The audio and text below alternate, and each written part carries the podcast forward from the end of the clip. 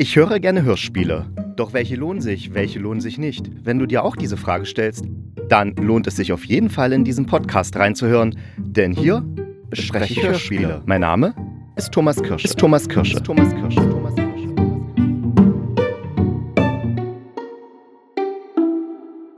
Hallo und herzlich willkommen zu einer neuen Folge des Hörspielkritikers. Und nachdem ich letzte Woche so richtig schön mit Olaf und Martin über wirklich echte, große, dicke, fette Brocken der Hörspielhistorie geredet habe, wird es heute doch ein wenig äh, kürzer. Ja, kürzer. Leichter vielleicht nicht, aber kürzer wird es auf jeden Fall.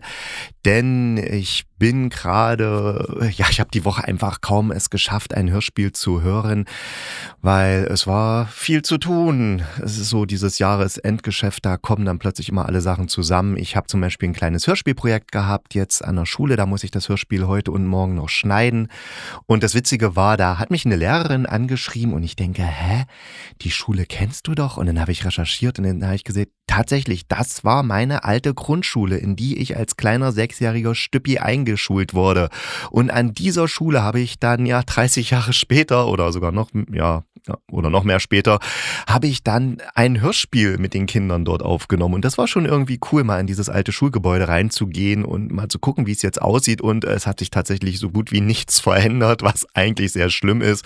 Aber auch der Grund, weshalb eben die Schule dort ausziehen wird aus dieses Gebäude, aus diesem, aus dieses Gebäude, nee, aus diesem Gebäude und dann in ein anderes zieht und das Gebäude meiner alten ehemaligen Schule wird dann so Verein für irgendwelche ja, Vereinsräume oder sowas sollen dann da reinkommen, aber wird dann keine Schule mehr sein. Aber ich hatte halt nochmal die Chance, nach so, so langer Zeit nochmal reinzuschauen in meine alte Schule und zu gucken, wie es da aussah und nochmal, ja, Erinnerungen zu erleben. Zum Beispiel an dem wunderschönen Russischunterricht, wo ich immer nur auf die Uhr geguckt habe und gehofft habe, bitte lass es vorbei sein, bitte lass es vorbei sein, bitte lass es vorbei sein.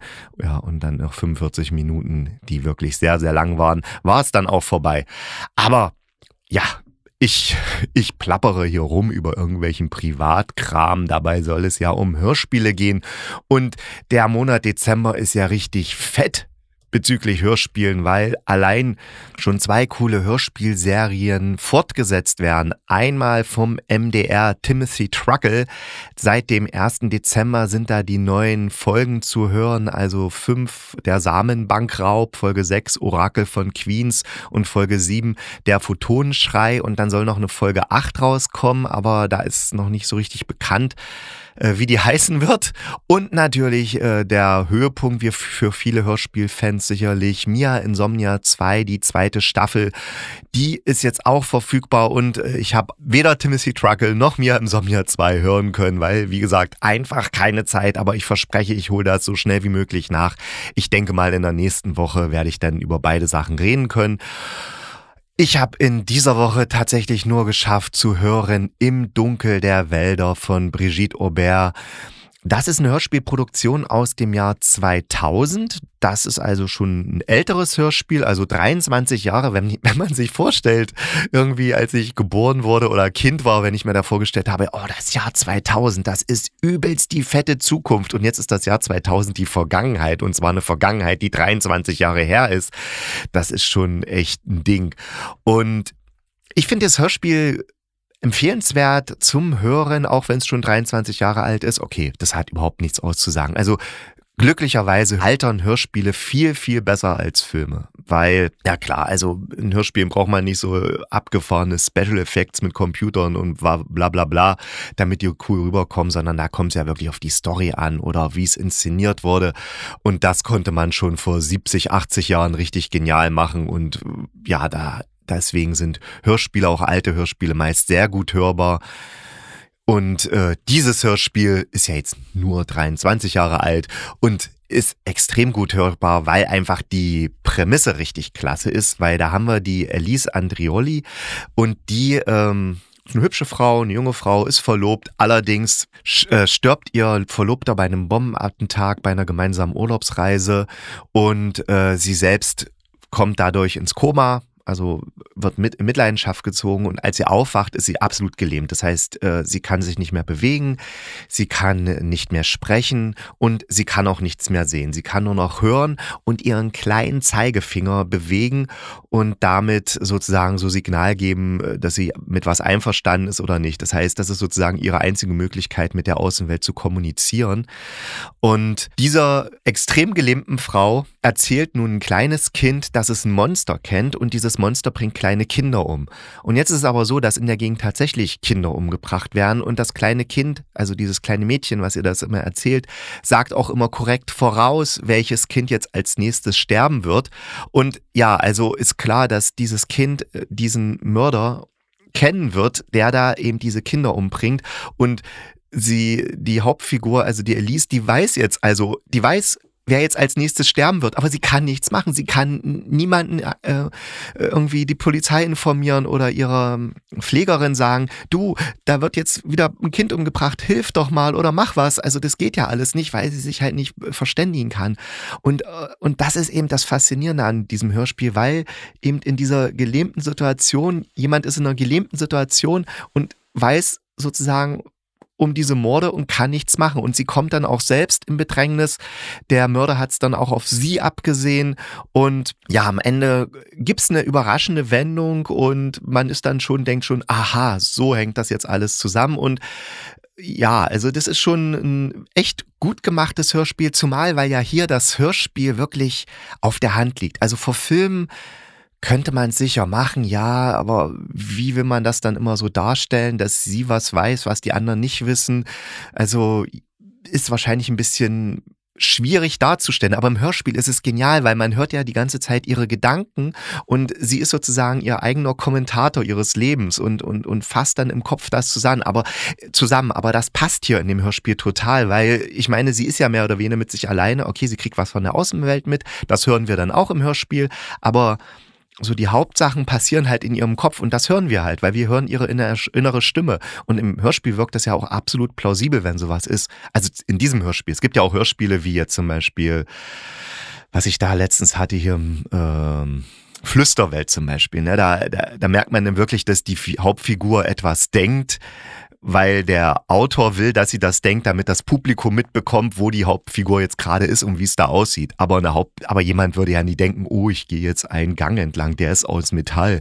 Das sieht aber merkwürdig aus. Sowas denkt ja niemand. Aber hier in dem Hörspiel, da passt das total, weil sie ist praktisch genauso blind wie ein Hörspielhörer blind ist gegenüber der Aktion. Er kann ja auch nur akustisch teilnehmen.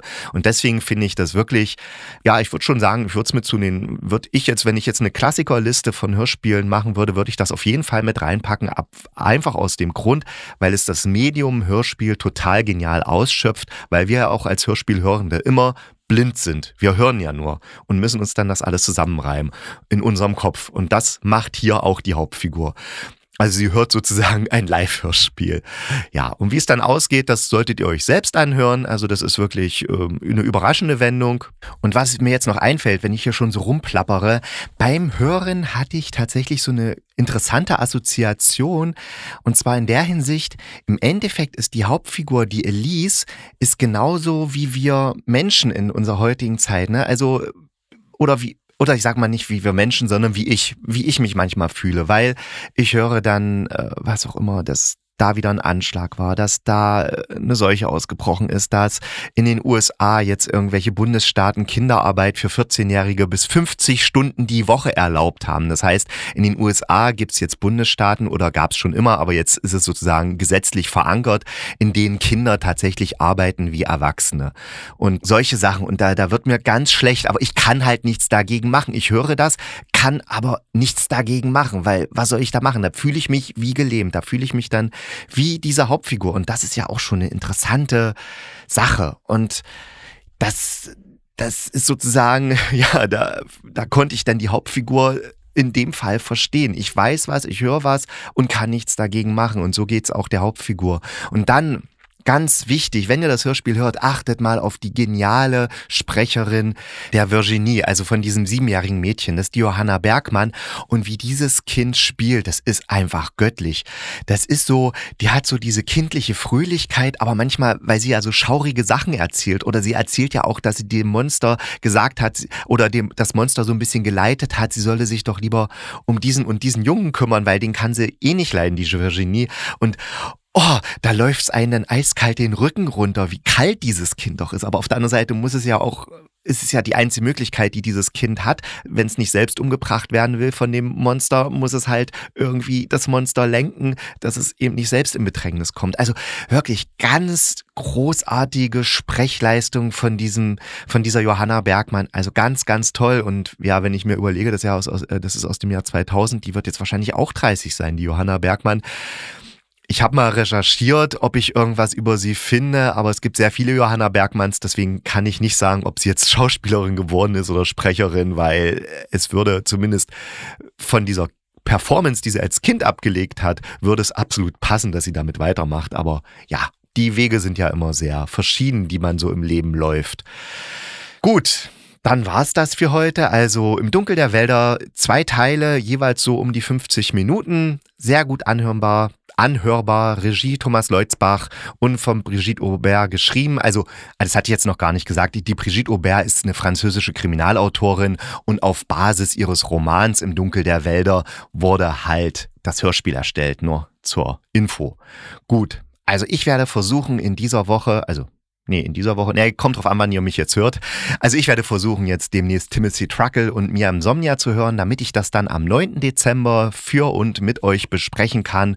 Denkt dran, bleibt gesund und kugelrund. Dann beißt euch auch kein Pudelhund.